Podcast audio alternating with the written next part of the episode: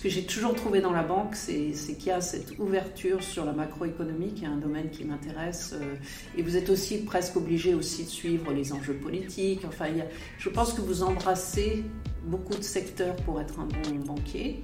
Tout un pan de ce qui était le mauvais côté un peu macho de la finance a disparu. C'est-à-dire les comportements se sont polissés euh, très fortement et le système de sanctions par rapport à des comportements inadaptés est, très efficace. Donc ça c'est plus agréable. Vous avez vu Crédit Suisse, c'était peut-être que tout le monde rêvait de travailler au Crédit Suisse il y a 10 ans et plus maintenant et vous voyez avec quelle rapidité ça, la Crédit Suisse est tombé.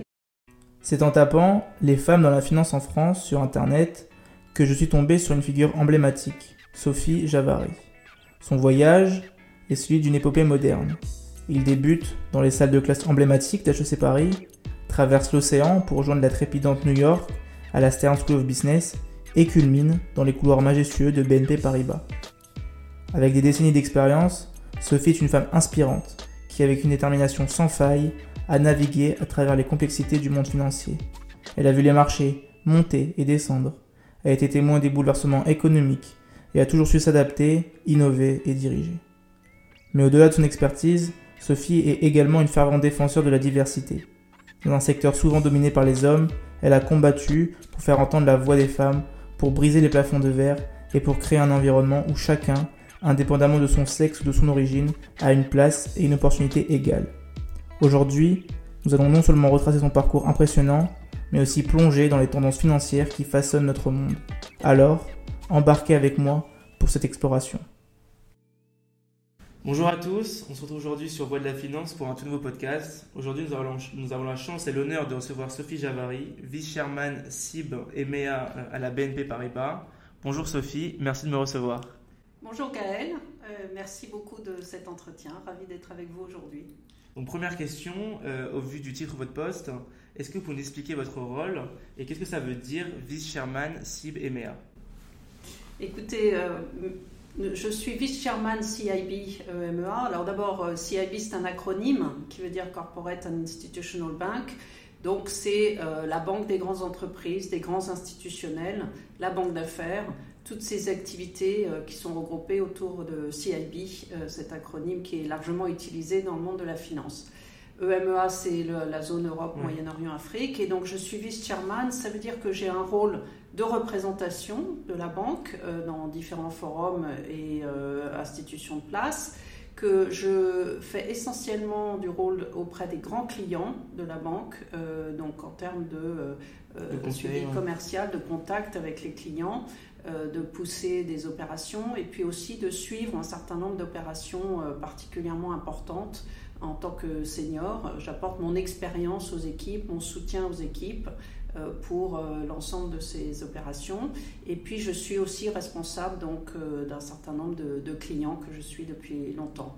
Donc c'est un rôle qui est assez varié et qui est un rôle qui est typiquement un rôle qui est octroyé aux personnes les plus seniors dans la banque qui peuvent donc mettre à profit leurs expériences pour les différentes équipes.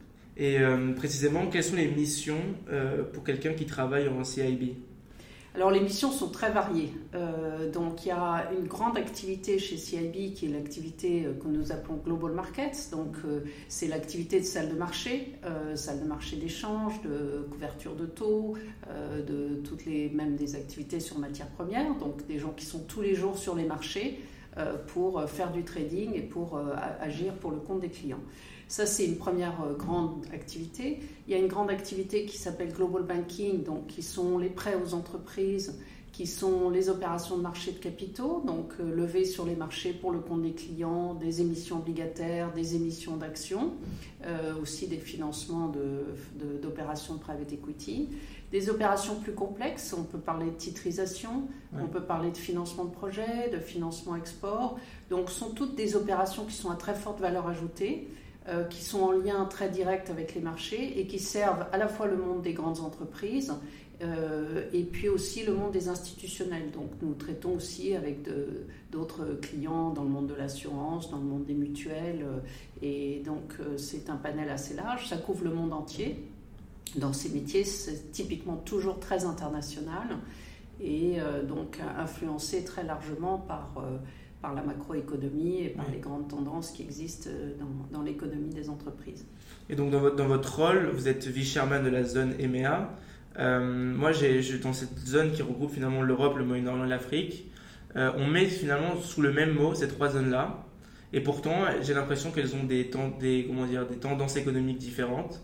Est-ce qu'il ne faudrait pas finalement les, le, mettre chaque, chaque, tendance en, fait, en valeur et donc les séparer? C'est une très bonne question. Alors, nous avons trois grandes zones. Euh, nous avons l'Amérique, euh, la zone euh, Asie-Pacifique et puis la zone Europe, Moyen-Orient, Afrique. En réalité, notre activité sur l'Afrique est très très limitée.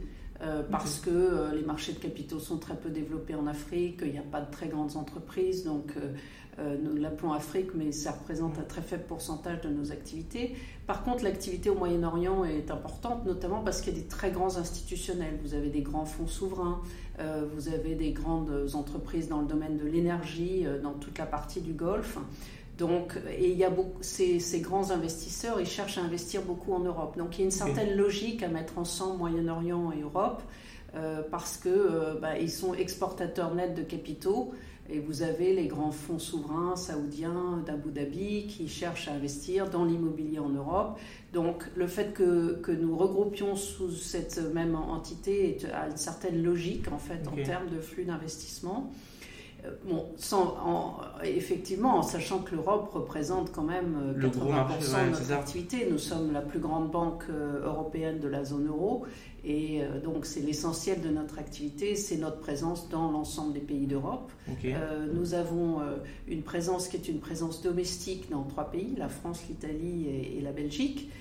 mais, mais, nous sommes présents avec l'activité de CIB dans tous les pays d'Europe.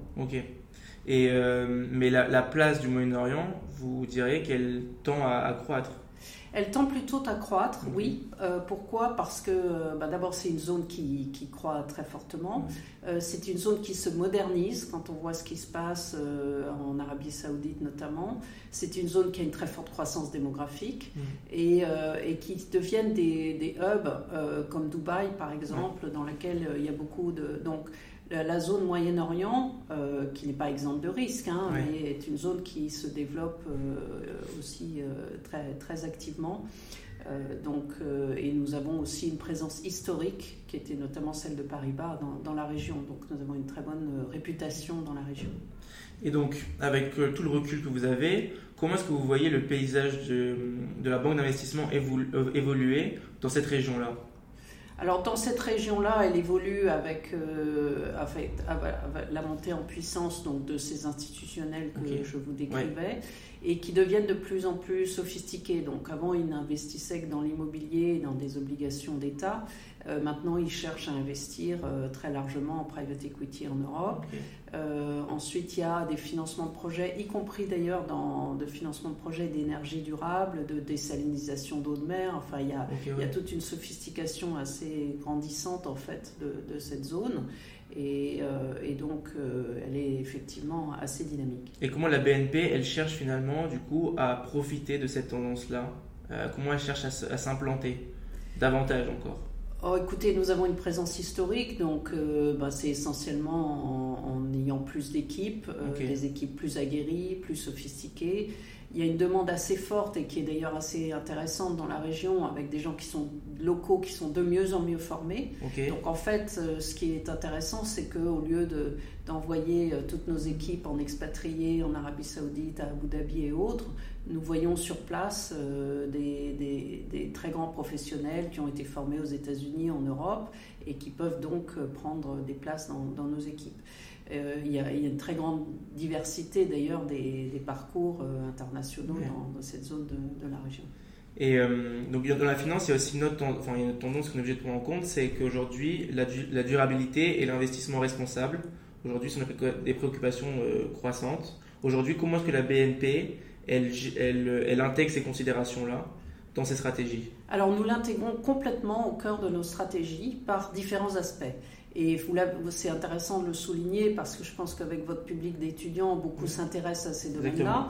Et la finance va jouer un rôle majeur dans euh, l'évolution, dans la lutte contre le changement climatique parce qu'il va falloir investir des dizaines de milliards d'euros.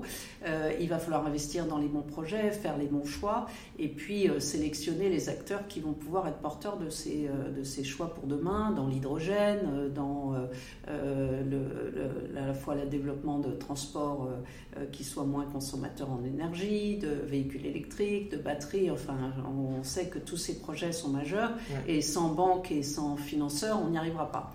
Donc nous, nous sommes convaincus que nous avons un rôle majeur à jouer.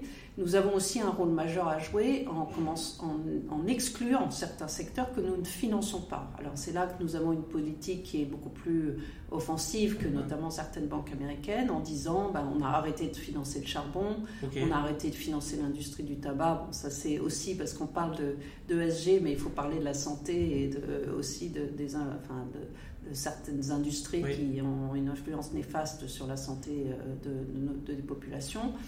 Euh, donc nous avons récemment dit que nous arrêterions de financer des projets pétroliers. Donc ça, c'est des grandes politiques que nous publions sur notre site internet et qui sont des politiques très importantes parce que, euh, en fait, on, sort d'un certain nombre de secteurs. Ensuite, il y a aussi tout le développement dans l'investissement, c'est-à-dire que euh, nous, nous avons un rôle important dans l'épargne, hein, puisque nous sommes aussi une grande banque qui, collecte de l'épargne. C'est de proposer aux épargnants des produits qui sont des fonds de commun de placement qui sont des, des, fonds qui leur permettent d'investir de, dans, dans, des domaines qui sont liés à l'ESG. Donc ça, c'est très important pour notre partie BNP Paribas Asset Management, pour Cardiff. Donc c'est au cœur de notre stratégie. C'est un dialogue que nous avons avec nos clients et puis nous essayons aussi de détecter les acteurs de demain, c'est-à-dire euh, d'être présents avec des startups. Euh, donc on a financé une très grande euh, usine de batteries, on finance des développements de, de systèmes de charge électrique, nous, nous, travaillons beaucoup avec les grands constructeurs automobiles sur les voitures électriques. Enfin, c'est un domaine qui est extrêmement foisonnant, qui est extrêmement intéressant. Et puis nous bâtissons aussi des produits pour nos clients classiques qui sont euh, des produits financiers qui sont liés à des, euh, des critères ESG. E Donc ça c'est un grand domaine, euh, on appelle ça Sustainable Finance. C'est l'idée qu'on émette une émission obligataire qui soit des green bonds par exemple, qui soit donc catégorisée comme étant ou suivant un certain nombre d'indicateurs, donc qui sont des indicateurs ESG donc une entreprise comme L'Oréal, par exemple, va émettre une émission obligataire en disant, ben voilà, je m'engage pendant la durée de cette émission à euh, investir, dans, des projets responsables, à essayer de faire du plastique recyclable, etc. Et si je n'y arrive pas, je payerai une pénalité. Donc ça, c'est tout le domaine du sustainable finance qui s'est énormément développé et dans lequel nous voulons être leader. Donc c'est un domaine foisonnant, passionnant est essentiel en fait si on veut euh, faire cette transition vers une, une, économie plus durable et surtout lutter contre le changement climatique. Il y a un autre, euh, une autre tendance dans la, dans la finance, euh, peut-être plus récente aujourd'hui, c'est l'apparition et aujourd'hui peut-être la démocratisation de la technologie dite blockchain. Oui. Comment est-ce que vous, vous voyez l'avenir de la finance avec cette technologie-là? Est-ce que vous y croyez? Ah, moi, j'y crois énormément. Donc, je pense que c'est un domaine euh, qui va aussi se développer énormément. Euh, parce qu'en en fait, elle apporte une sécurisation des transactions et puis aussi elle va baisser le coût des transactions. C'est-à-dire que euh, dans nos back-office, il y a des tas de vérifications qui sont faites. Euh, bon, je ne vous dirais pas qu'on utilise encore des fax, mais on n'est pas loin. On en utilisait il n'y a pas si longtemps. Et donc, toutes ces vérifications qui sont faites, soit par des processus manuels, soit des processus informatiques qui sont un peu anciens, peuvent être complètement automatisées par le système de blockchain. Alors, c'est une blockchain qui est fermée, c'est-à-dire euh, qui, qui en fait, dans laquelle il y a un certain nombre d'utilisateurs qui partagent des clés mais euh, je pense que c'est une révolution. On est au tout début de ça. Il y a énormément d'expériences qui sont faites euh, chez BNP Paribas dans différentes parties du groupe, chez Global Markets par exemple. Euh, dans notre partie qui fait aussi de la conservation de titres. Enfin, je, pourrais vous, citer beaucoup d'expériences qui sont faites. donc nous y croyons beaucoup.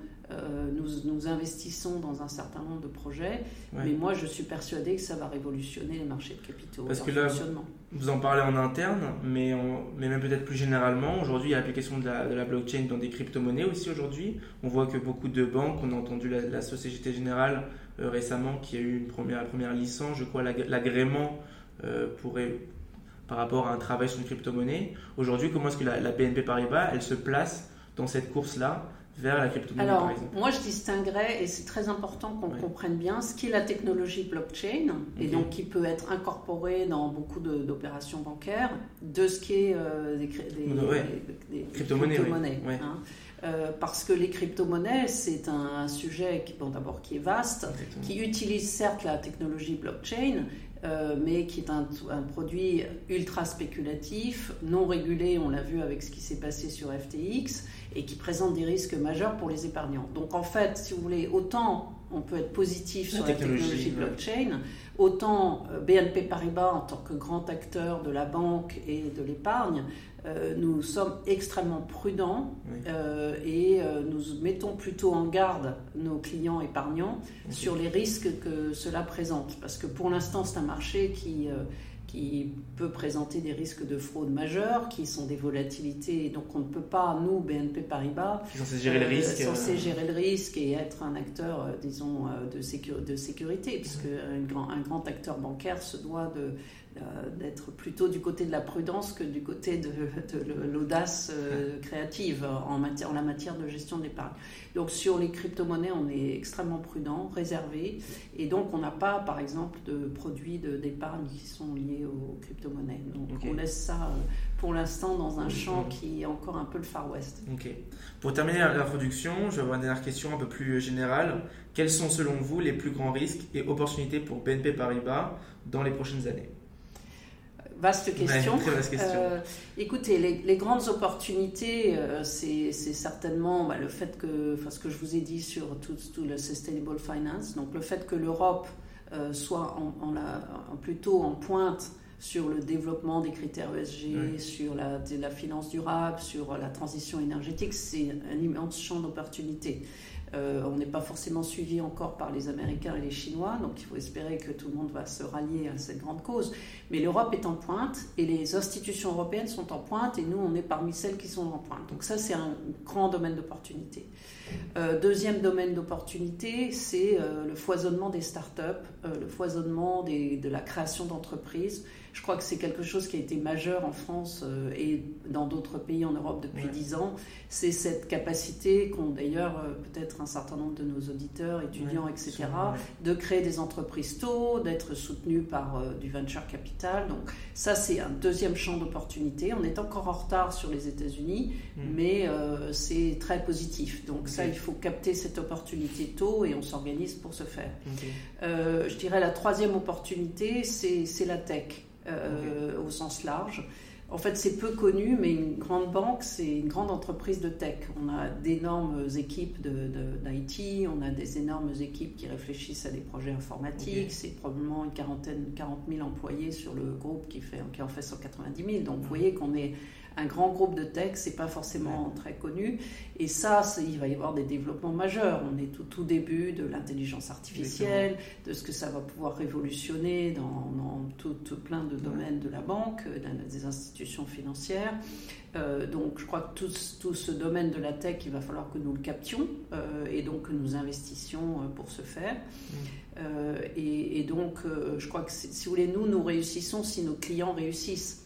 Donc il faut capter les clients qui réussissent.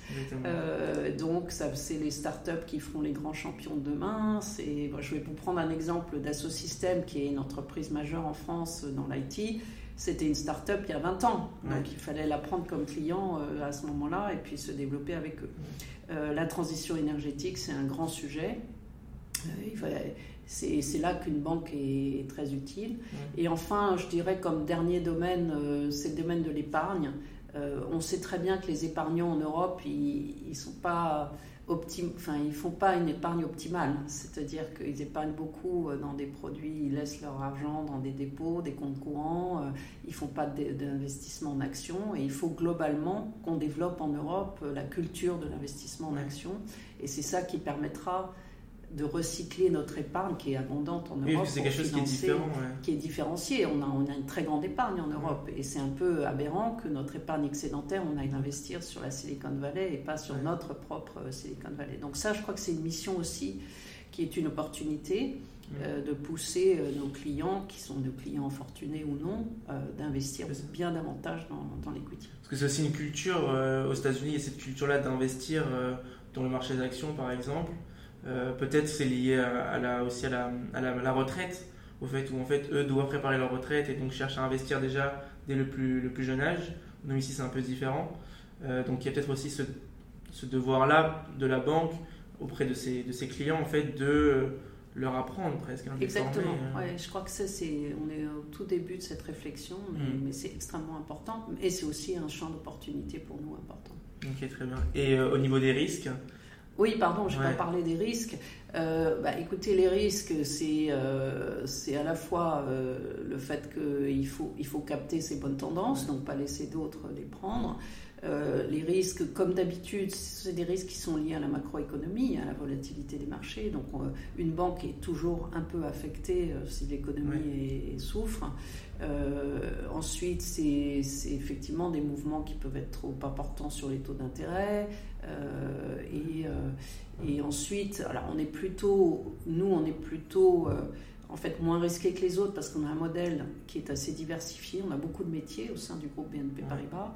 Vous voyez, on parle de la, beaucoup de la banque, mais on a aussi une grande compagnie d'assurance, on a une grande société qui loue des voitures, enfin, on fait beaucoup de métiers très différents.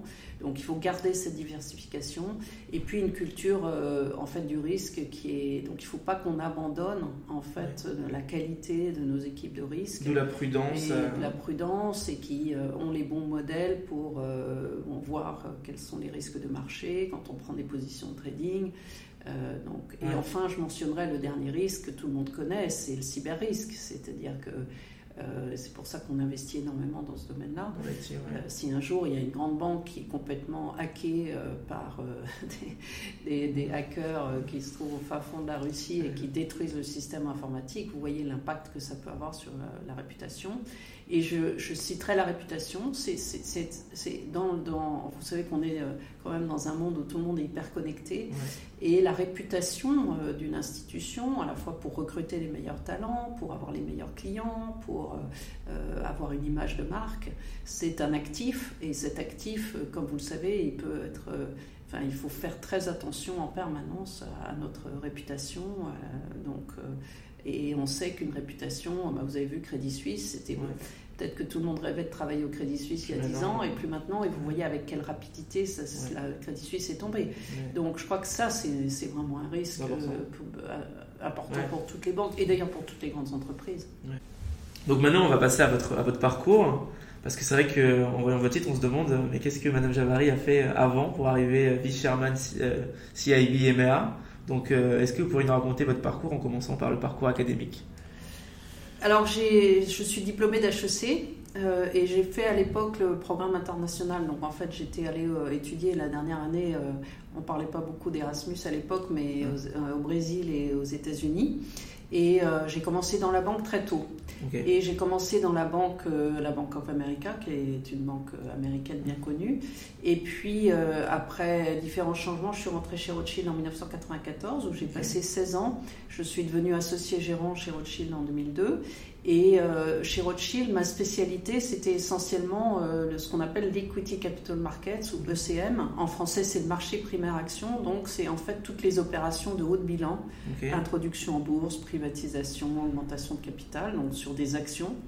Euh, et je suis devenue une, spécialiste en fait de ce métier-là chez Rothschild. Et je dirigeais une joint venture avec ABN AMRO. Donc ça, ça a été l'essentiel. Et à partir de 2008, chez Rothschild, j'ai été euh, joint head du restructuring. Donc on pourra peut-être en, parler aussi.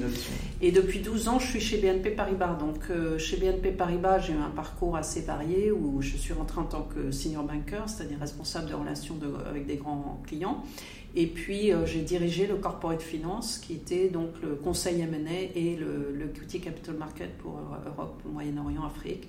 Et je suis maintenant vice-chairman.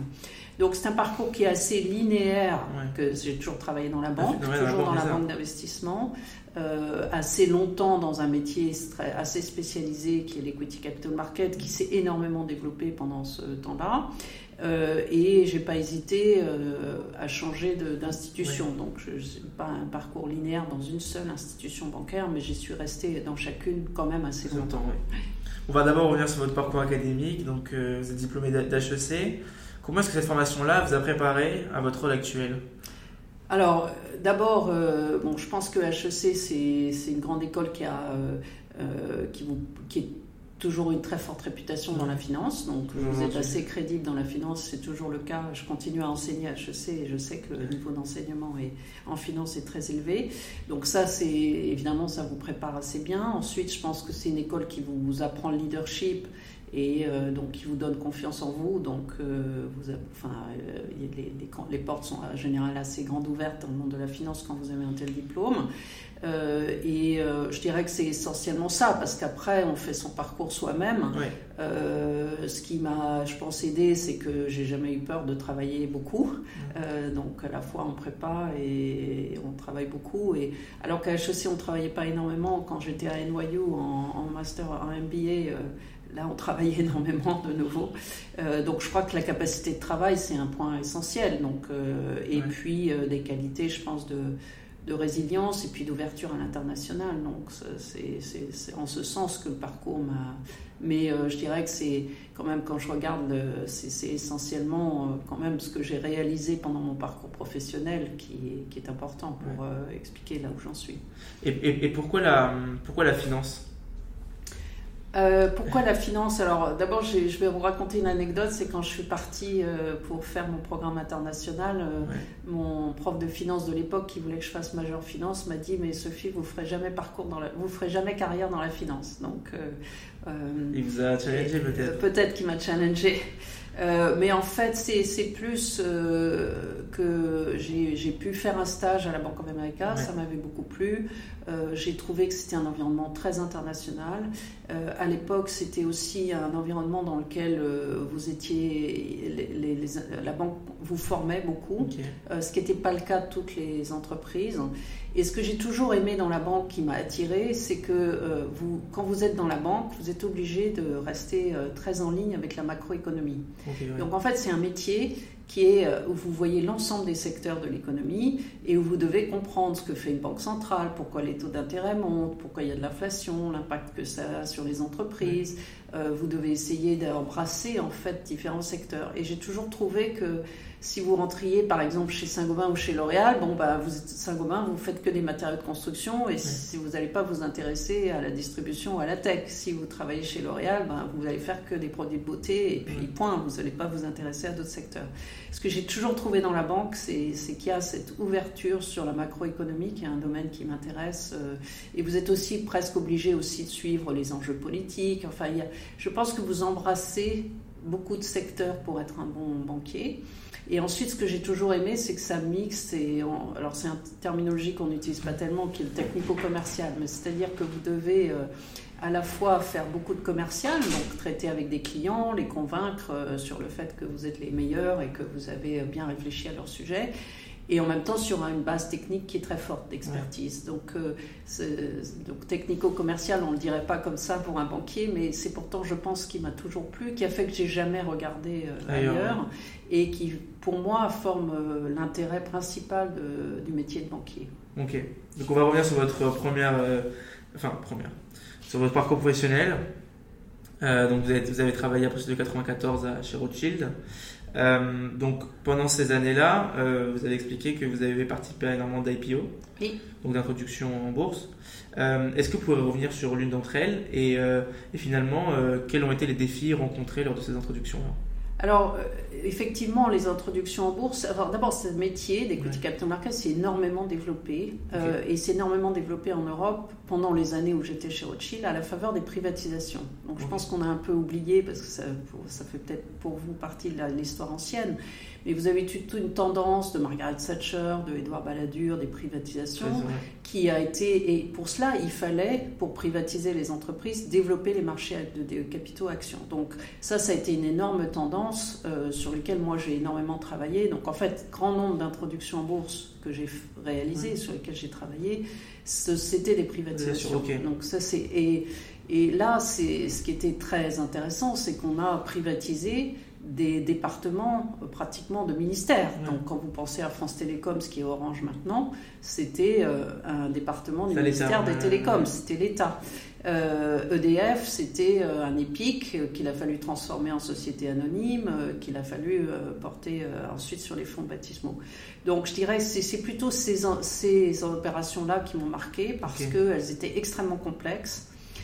parce qu'il fallait effectivement partir de zéro et puis euh, transformer complètement ces entreprises. Euh, vous imaginez euh, que Orange, c'était, c'était en fait des fonctionnaires qui tout d'un coup se sont trouvés dans une entreprise privée. on peut parler de, par exemple, la privatisation d'Air France, on peut parler, donc toutes ces opérations m'ont, beaucoup marqué. ensuite, il y a eu aussi des vagues d'introduction, qui, ça, ça m'a beaucoup marqué dans les années 2000 il y a eu tout le nouveau marché et toutes des introductions euh, en masse en fait euh, de start-up, de sociétés qui étaient toutes juste créées. Euh, c'était le début d'Internet. Ah, c'était la bulle Internet. Et là, bon, moi j'ai réalisé à l'époque, on était très bien placé chez Rothschild pour ces opérations. Et ça, ça m'a marqué parce qu'on accompagnait des entrepreneurs qui étaient jeunes, dynamiques, qui étaient sur des très fortes croissances, des métiers nouveaux qu'il fallait expliquer en bourse. Euh, donc euh, ça, c'est aussi euh, des opérations très marquantes. Et donc au cours de ces 16 ans chez Rothschild, vous avez expliqué, vous avez été coordinatrice dans, le, dans la restriction de la dette en Europe. Est-ce que vous pouvez revenir sur cette expérience-là? Oui. Alors en 2008, vous vous rappelez, c'est la grande crise financière. donc tout s'effondre, les Man Brothers, et là, il n'y a plus de marché bancaire, plus de marché de dette, et vous avez énormément d'entreprises qui se retrouvent confrontées à des crises majeures. Et ce qui s'est passé à l'époque et, auquel Rothschild a contribué et ce, ce que, ce que j'ai fait à l'époque, c'est qu'on a importé des États-Unis des techniques qui avaient été développées en fait très largement sur le marché américain de restructuring, donc de Chapter 11. Il y a eu des changements très importants qui ont été faits dans les lois sur les faillites en France avec euh, la, sauvegarde qui est en fait le Chapter 11 à la française. Euh, donc ça a été et il a fallu en fait faire à toute vitesse pour importer ces techniques-là, la fois en droit et en, en process euh, bancaire, pour éviter des faillites en masse. Et c'est ça ce qui m'a marqué. Alors surtout, il y avait beaucoup de, de LBO, c'est-à-dire des opérations qui avaient été faites avec un fort niveau de, de levier, qu'il a fallu restructurer, euh, réaménager, et, et avec euh, des séries, euh, enfin des séries d'opérations. Donc ça, ça a été de 2008 à 2011 que, ce que j'ai fait très largement. Euh, et je me suis beaucoup appuyée sur une restructuration majeure sur laquelle j'avais travaillé avant, euh, qui était la restructuration de France Télécom. France Télécom a été quasiment en faillite, euh, vous savez, en 2004-2005. Je sais pas si ça date aussi un peu, mais il a fallu réaliser une augmentation de capital de 15 milliards d'euros à l'époque, on a atteint des records.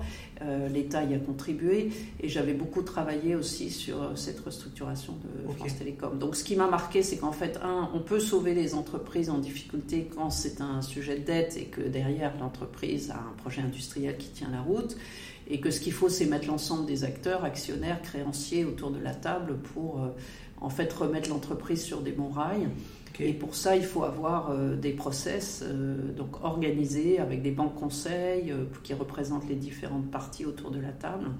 Et c'est ce que finalement on a fait et pour laquelle il fallait des indépendants comme Rothschild ou Lazare pour pouvoir agir, puisque en fait une banque, une grande banque comme BNP Paribas ou autre, elle, est créancière et donc elle ne peut pas être conseil dans ces opérations. Donc il y avait besoin de conseils indépendants.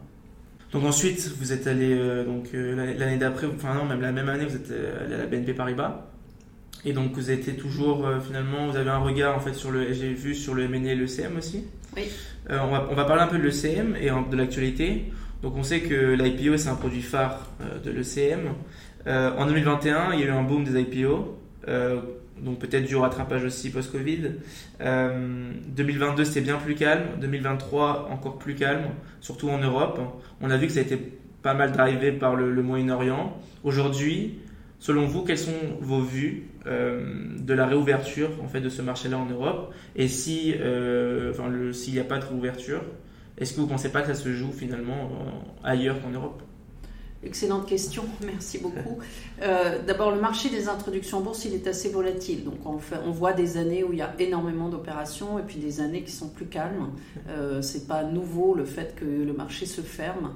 Euh, et effectivement, 2022-2023, le marché s'est quasiment fermé dans un contexte de guerre en Ukraine, d'inflation, de hausse des taux d'intérêt. Donc, on est très dépendant. Et quand je parlais de macroéconomie, ce marché, il est très lié à deux choses l'allure des taux d'intérêt donc le fait que les gens veulent investir en actions, et la volatilité des marchés. Quand les marchés sont très volatiles, il y a peu d'introduction en bourse.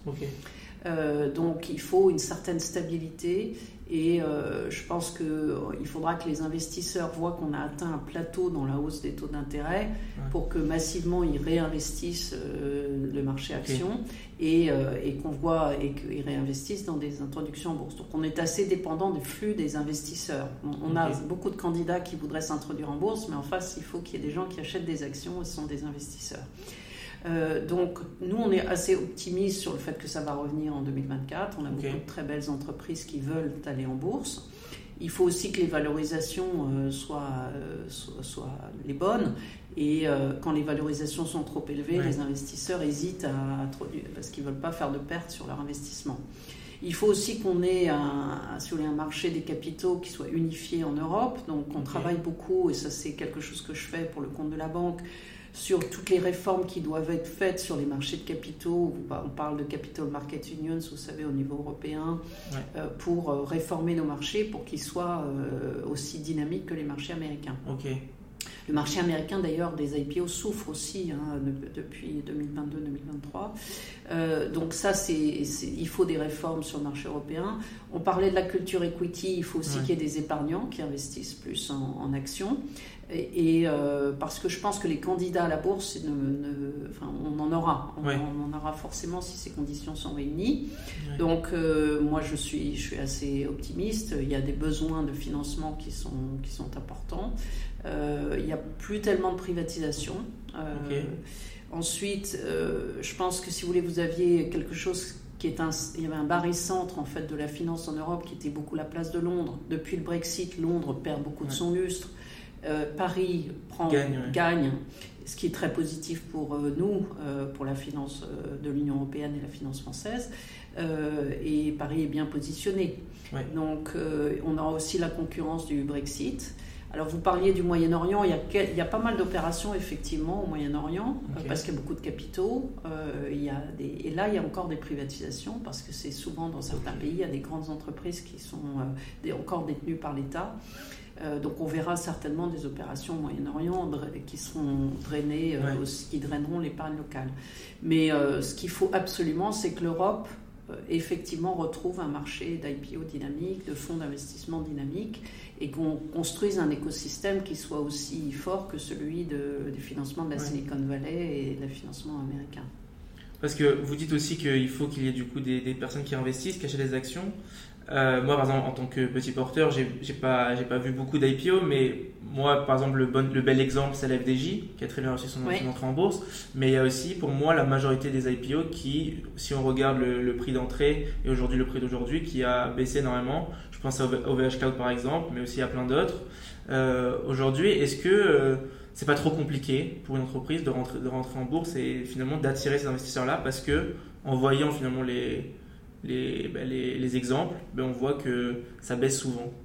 Alors effectivement, je pense qu'il faut s'introduire à une valorisation qui attire les investisseurs et puis qui permet de les attirer dans la durée.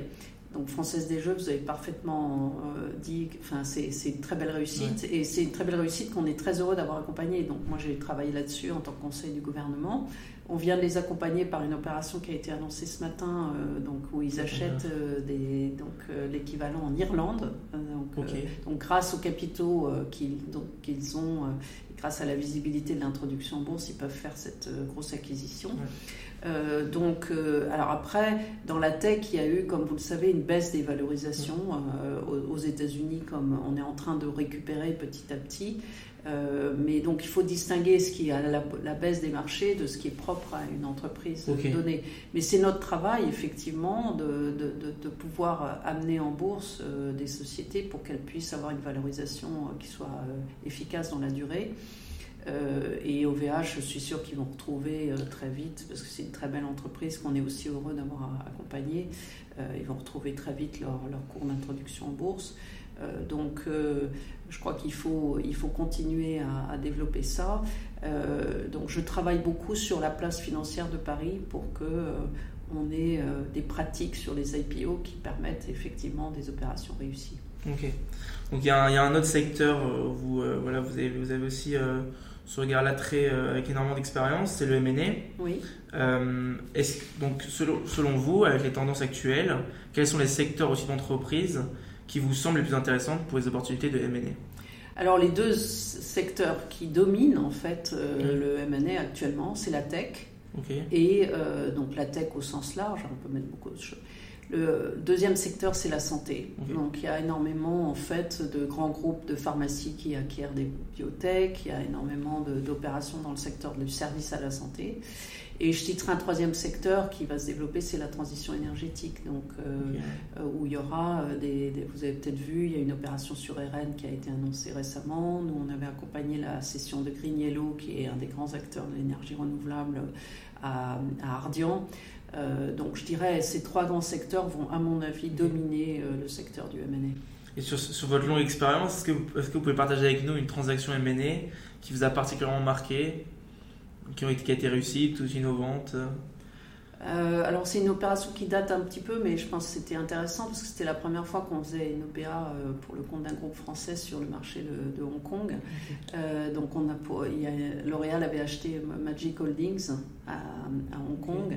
Et donc on a euh, réalisé cette opération qui avait beaucoup de caractéristiques intéressantes. Euh, à la fois c'était une OPA, donc qui, sur une opération sur une société qui était déjà cotée en bourse, euh, donc tout une complexité additionnelle. Ensuite c'était cross-border, donc entre la France et, et l'Asie.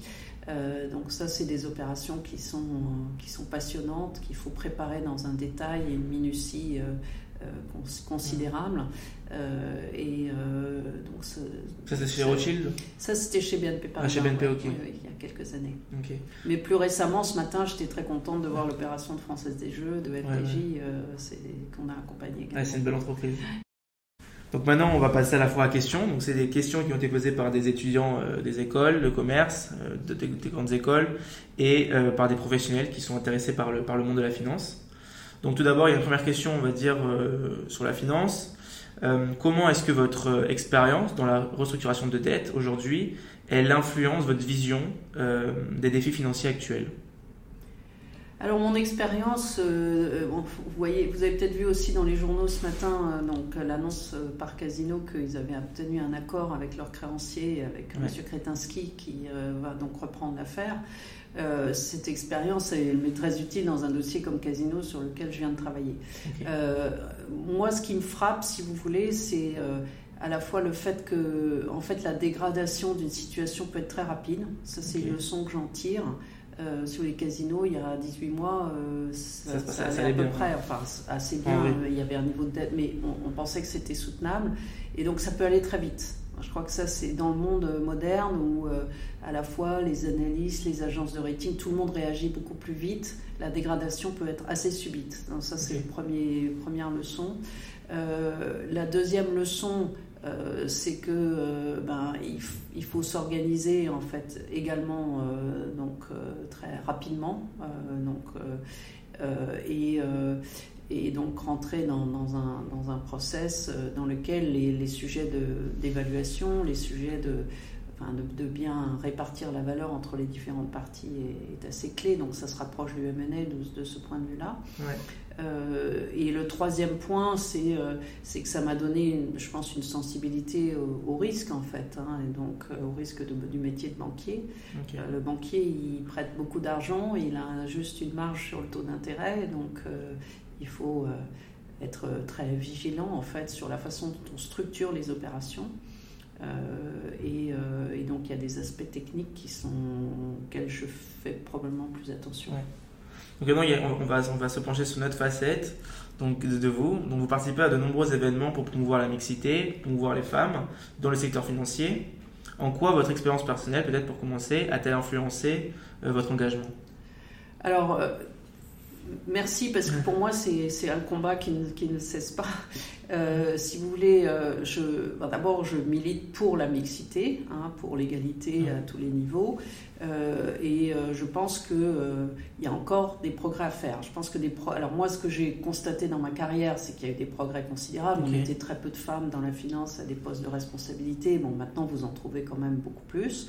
Et, enfin, et tout un pan de ce qui était le mauvais côté un peu macho de la finance a disparu. C'est-à-dire les comportements se sont polissés euh, très fortement et le système de sanctions par rapport à des comportements inadaptés est, très efficace. Donc ça, c'est plus agréable. Euh, ça, ça m'arrive, ça pouvait m'arriver au début de ma carrière d'entendre des, des, plaisanteries qui étaient à la limite de l'acceptable, euh, des, des comportements qui étaient des comportements machistes, hein, pour ne pas les nommer. Ça, ça a disparu, donc ça, c'est très positif. Euh, le deuxième point, c'est que je me suis aperçue que c'était quand même un atout aussi d'être une femme dans la finance. Donc euh, ça m'a, enfin, y a, ça plutôt servi en fait, parce que vous êtes remarqué, parce que les gens vous connaissent, parce que euh, vous pouvez vous distinguer. Donc c'était aussi. et ensuite, il y a des qualités, je pense, propres que possède, qu'on peut posséder peut-être plus largement en étant une femme, qui, peuvent servir dans, dans la finance. Donc c'est et je milite pourquoi Parce que euh, bah, je pense que c'est absolument normal en termes d'égalité. Ensuite, je pense que ça apporte beaucoup dans les équipes que d'avoir une vraie mixité et qui subsiste encore des biais culturels qui sont très forts euh, et qu'il faut combattre. Euh, après, moi, le message que je voudrais passer aux jeunes étudiants, c'est que je pense que les portes sont grandes ouvertes dans la finance pour les femmes et qu'il faut taper aux portes. Quoi. et, je pense que c'est il y a beaucoup, beaucoup d'opportunités parce que maintenant il y a des politiques affirmées de, mixité euh, à tous les niveaux. Et donc ça donne des opportunités aux talents femmes, féminins, de, vraiment grimper dans l'organisation sans avoir euh, de crainte quelconque que le fait d'être une femme soit un handicap. Et par exemple, concrètement, comment est-ce que la BNP, elle, elle s'engage en faveur de, ce combat-là? On le fait par euh, différents, différentes mesures, en fait. Il y a beaucoup de, bah, d'abord, euh, il faut mesurer en fait les proportions de femmes dans toutes les catégories, euh, jeunes talents, euh, talents émergents, talents affirmés. ouvrir systématiquement dès qu'il y a un poste qui est ouvert, à être sûr qu'il y a au moins la moitié de candidatures féminines. Être très vigilant, et ça Global Market l'a beaucoup fait, sur les recrutements de jeunes, que ce soit bien à parité. Évidemment, si vous commencez à recruter 30% de femmes et 70% d'hommes à la sortie de l'école, vous n'avez pas de chance d'arriver à 50% dans 20 ans. Donc on est très très vigilant sur les quotas, enfin, donc la parité, stricte parité à, l'entrée. Ensuite, il y a des programmes spécifiques euh, qui sont euh, des programmes en fait pour les femmes, pour, éviter parce qu'en en fait on s'est aperçu qu'on avait beaucoup une déperdition de talent. Euh, notamment à certaines périodes clés dans la carrière des femmes, hein, entre 30 et 40 ans, il y a beaucoup de jeunes femmes qui abandonnent la partie. Et euh, ce qu'on essaye de faire, c'est justement de les persuader et de les accompagner pendant cette période-là en leur disant Mais non, il ne faut pas accompagner la partie, au contraire, il faut tenir bon et on va vous accompagner euh, par différentes mesures. Donc on essaye d'éviter de, perdre nos jeunes femmes. Donc, ça, un, donc voilà, donc c'est un ensemble de mesures euh, qui, qui, sont prises. Ensuite, on est très strict sur l'égalité salariale, bien entendu, euh, qui est là euh, nécessaire de par la loi, hein, c'est une obligation légale. Donc voilà, et ensuite on essaye de mettre en valeur, alors il y a un réseau féminin par exemple, on essaye de mettre en, valeur, de faciliter des systèmes de mentoring. il faut faire beaucoup de choses pour y arriver. Euh, maintenant, BNP Paribas, on a beaucoup de femmes qui dirigent euh, des grandes activités. Hein, donc, euh, on, a des, on, essaye de, démontrer justement, à la fois à l'interne et à l'externe, que nous avons des femmes à des postes de très haute responsabilité. Maintenant, on, va aussi, je vais vous poser des questions qui ont été posées par des étudiants, parce qu'il voilà, y a aussi des étudiants qui nous écoutent. Donc, une question qui est revenue, c'est quels sont les domaines d'études et compétences que vous pensez être particulièrement pertinents pour les professionnels de la finance aujourd'hui? Compte tenu de l'évolution de, ce secteur-là Alors moi, j'ai l'habitude, quand je parle aux, jeunes professionnels chez nous ou à des étudiants, de leur dire qu'il y a 30 ou 40 ans, ce qui était clé pour être dans la finance, c'était d'être bilingue en anglais. Parce que si vous n'étiez pas bilingue en anglais, euh, vous n'y arriviez pas. Euh, maintenant, je pense qu'il faut être bilingue en tech, c'est-à-dire qu'il faut absolument être pertinent dans les domaines de la tech. Vous avez cité la blockchain, l'intelligence artificielle, la data. Euh, tous ces sujets-là, ils, vont être, euh, ils doivent être maîtrisés. Il ne faut pas considérer que c'est absent du domaine de la finance. Ça fera partie du domaine de la finance. Donc ça, c'est, je pense, un point essentiel. Euh, de... Et ensuite, la deuxième chose, c'est qu'il faut maîtriser en fait les techniques et les, les technologies propres, propres, à la finance. Donc, il ne faut pas hésiter à investir dans euh, la maîtrise des, des, sujets de valorisation, euh, dans les sujets très, les plus techniques de, de la finance. Ok. Donc on, on, arrive à la fin de cette interview. On a l'habitude, nous, de laisser la, la parole à, à l'invité. Donc est-ce que vous auriez un dernier mot, le mot de la fin, un dernier conseil pour les auditeurs? Euh, écoutez, merci d'abord à vous, Gaël, parce que je crois que c'est une très bonne initiative que ce podcast. Euh, j'ai parlé, parlé de la tech, donc je pense que ça c'est un domaine qui est important. Euh, le deuxième message, c'est de toujours garder une éthique irréprochable. je pense que c'est très important d'avoir toujours à cœur d'avoir un, un, certain nombre de valeurs que, sur lesquelles on ne dérogera jamais. Euh, et l'aspect de la morale et de l'éthique qu'on n'aborde pas forcément assez dans les grandes écoles, mais je pense que c'est très important. Et je relierai ça au sujet de la réputation. On a parlé de la réputation d'une institution, mais il faut toujours que euh, individuellement vous vous rappeliez que votre propre réputation euh, est ce qui est fait votre principal actif. Et une réputation, ça se construit, euh, ça se construit très jeune, euh, ça se construit euh, selon différents axes, qui est la réputation d'être travailleur, la réputation d'être réactif, la réputation d'être intelligent. Enfin, tout le monde ne peut pas posséder toutes les qualités, mais je pense que dans le public qui nous écoute, tout le monde peut trouver chacun trois qualités essentielles. Et ces qualités, il faut les cultiver et, euh, veiller à ne pas la détruire par des comportements euh, inadéquats. Euh, ensuite, essayer de, construire, grâce à cette réputation, un, réseau de contacts. Je pense qu'on peut très jeune en fait cultiver ces réseaux de contacts et il ne faut pas hésiter à le faire très jeune. Je pense, moi, je, je, suis frappée parmi les étudiants stagiaires ou que je côtoie, il y en a qui très intelligemment euh, cherchent à rentrer en contact avec des seniors, euh, maintiennent les liens. Euh, quand vous avez fait un stage quelque part, ben, d'envoyer un mail tous les six mois à la personne qui, pour qui vous avez fait un stage en la tenant au courant, si vous êtes en, à l'étranger, que vous devenez de votre carrière. Donc essayez de, le plus possible de, de profiter en fait des instants que vous avez, de côtoyer des gens plus seniors euh, je pense qu'il faut. Les gens sont toujours ravis de transmettre leur expérience et je suis frappée qu'il y a très peu de jeunes qui osent frapper à la porte, demander des conseils ou qui euh, maintiennent les liens. Euh, moi, j'ai des stagiaires que j'ai eus il y a 10, 15 ans et qui, qui continuent à, à m'envoyer un petit mot au moment des vœux ou des choses comme ça. Donc je dirais, euh, il faut encourager en fait euh, son propre networking qui est, euh, qui doit pas être un, gros mot, mais au contraire hein, se dire que c'est une occasion ben, finalement de bâtir des relations intéressantes. Donc ça, ce serait mon, mon, dernier message et d'avoir confiance en vous. Et je dirais aux jeunes femmes aussi, surtout, n'hésitez pas à avoir confiance en vous et à toutes les étapes et à développer vos qualités en la matière.